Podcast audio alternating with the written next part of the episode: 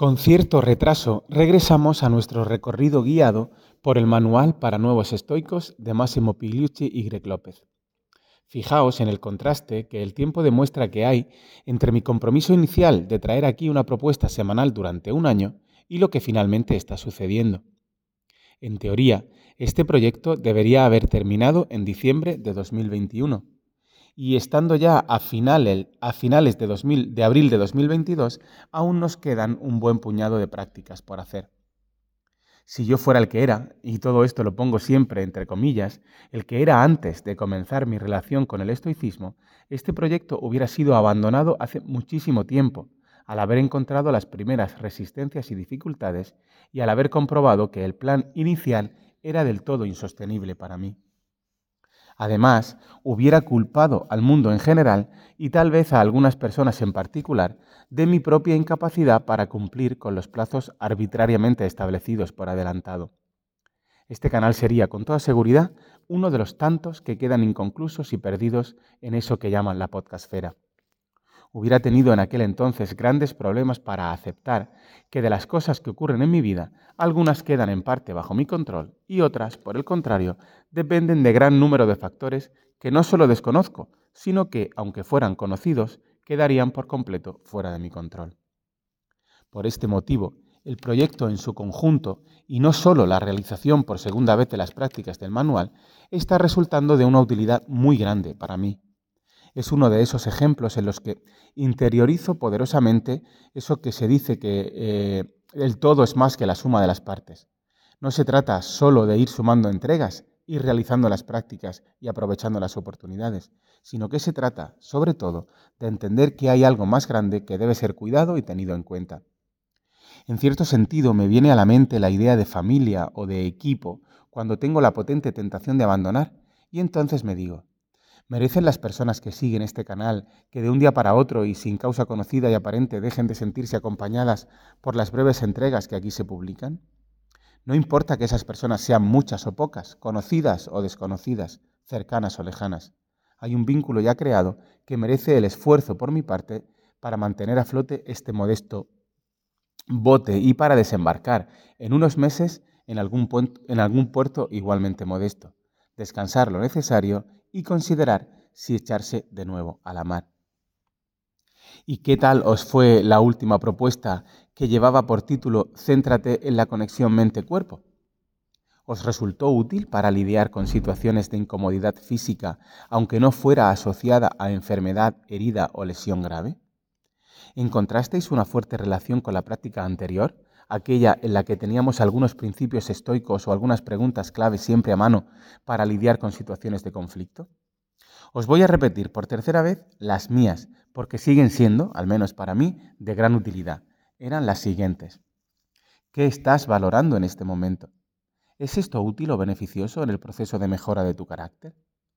Recuerda que debes intentar que lo virtuoso sea lo placentero cada vez con más frecuencia. ¿Depende de mí lo que estoy exigiendo al mundo para que yo esté tranquilo? Recuerda que nada es para siempre. No te dejes llevar por el pensamiento de que eres mejor que otros que no actúan o piensan como tú crees que deberían hacerlo. Y por último, ganar no es sinónimo de ganar discusiones. Cuando digo que son, útiles, no me refiero a que siempre las recuerde y en todo momento sea capaz de calmar mis impulsos cuando el día a día los estimula. Ayer mismo por la noche sentí, de hecho los perdí, sentí que perdía los papeles y los nervios en una situación de lo más normal con mis dos hijos y fui incapaz de traer estas cuestiones que acabo de leer a mi mente y a mi comportamiento. No es perfección lo que buscamos, sino una mejor atención y un aumento de posibilidades de actuar de manera más calmada y más virtuosa. Hoy, en la estela de la práctica anterior, profundizamos en una cuestión que antes o después nos va a afectar en carne propia si es que no nos está afectando ya. Se trata del dolor y la enfermedad. Vamos a ver cómo el enfoque estoico nos puede ayudar a romper inercias mentales que siempre, siempre, siempre nos van a hacer sufrir más de lo que ya de por sí el dolor y la enfermedad traen inevitablemente consigo. En la base de todo está el juicio, normalmente catastrófico, que automáticamente nos formamos acerca de lo que nos pasa y sobre todo de lo que nos pasará en un futuro cercano o lejano. Y en relación a ese juicio inicial, la disciplina del consentimiento nos puede ayudar a replantear cognitivamente la situación y a aliviar en mayor o menor, medida esa parte de sufrimiento que es evitable. No es poco, la verdad. Es un ejercicio complicado, por eso conviene que las situaciones difíciles nos pillen con cierto entrenamiento hecho. Recordemos aquello de que para los estoicos los Juegos Olímpicos se están disputando todos los días. La cita con la que vamos a trabajar durante los próximos días es de Séneca, en Cartas a Lucilio 78, 12, 14. Abro cita. Añade que todo dolor o se interrumpe o por lo menos se atenúa. Añade que se puede con remedios evitar su llegada y resistir su acoso. No hay ninguno que no anticipe sus síntomas, sobre todo si se repite de forma habitual. Es tolerable el sufrimiento de la enfermedad cuando se ha menospreciado su amenaza más grave. No vayas a agravarte tú mismo los males y cargarte de quejas. El dolor resulta leve si nuestros prejuicios no le añaden nada. Al contrario, si te decides a estimularte y dices, no es nada, o por lo menos es insignificante, aguantemos, ya cesará. Lo convertirás en leve, mientras lo consideres tal. Todo depende de la opinión que nos formamos. No solo la ambición, la sensualidad o la avaricia la toman en consideración es de acuerdo con la opinión como sentimos el dolor. Cada cual es tan desgraciado como imagina serlo. Pienso que hemos de acabar con las quejas por los dolores pasados y con semejantes expresiones. A nadie jamás le fue peor. Cuántos tormentos, cuántas desgracias he soportado. Nadie creyó que iba a recuperarme. Cuántas veces he sido llorado por los míos, cuántas desahuciado por los médicos. A los que están extendidos sobre el potro no se les desgarra tanto aun cuando tales lamentos sean verdaderos, han pasado. ¿De qué te sirve insistir en los dolores pretéritos y hacerte desgraciado porque lo fuiste? ¿Qué razón hay para que todos aumenten con mucho sus males y se engañen a sí mismos? Después lo que fue penoso, Después lo que fue penoso soportar, resulta grato haberlo soportado. Es humano que uno se alegre por el final de su infortunio. Hay que suprimir dos defectos, el temor por el futuro y el recuerdo de la antigua adversidad. Esta ya no me afecta, aquel todavía no. Fin de la cita. Menuda reivindicación por parte de Séneca del presente, de ese lugar y ese momento en que vivimos, aquí y ahora. Los autores del manual, además, nos animan a mejorar nuestra relación no solo con el dolor, sino también con otras cuestiones como la envidia y los deseos relacionados con el lujo o determinadas posesiones nos recuerdan que cualquier cosa nos puede hacer sufrir. Y qué manera de dejar claro que el sufrimiento pasado pasado está y que el sufrimiento futuro aún no ha llegado. Nos recuerda que debemos evitar en la medida de lo posible el sufrimiento constante y presente relacionado con el sufrimiento pasado y con el que tal vez venga en un futuro, incidiendo en que el único momento en que podemos actuar es el presente.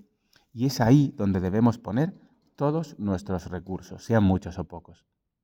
Es algo que me digo con frecuencia, incluso en voz alta, cuando me sorprendo enredado en inercias mentales que se envenenan poco a poco y que me alteran profunda y negativamente el ánimo.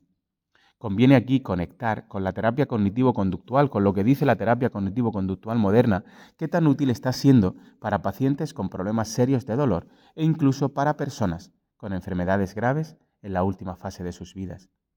El trabajo de mejora del carácter aquí es un genuino trabajo de mentalidad, de mejora de nuestra actitud mental ante la adversidad. Eso no quiere decir que el practicante estoico aspire a que las cosas no le afecten.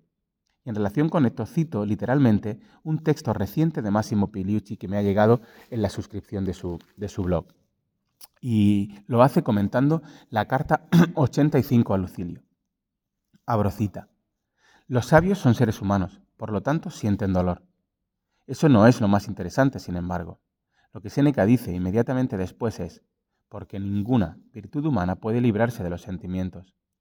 No puedo decirte cuántas veces me he encontrado con personas que de alguna manera piensan que practicar el estoicismo los hará inmunes a los dolores de la vida, especialmente a los de naturaleza mental o emocional.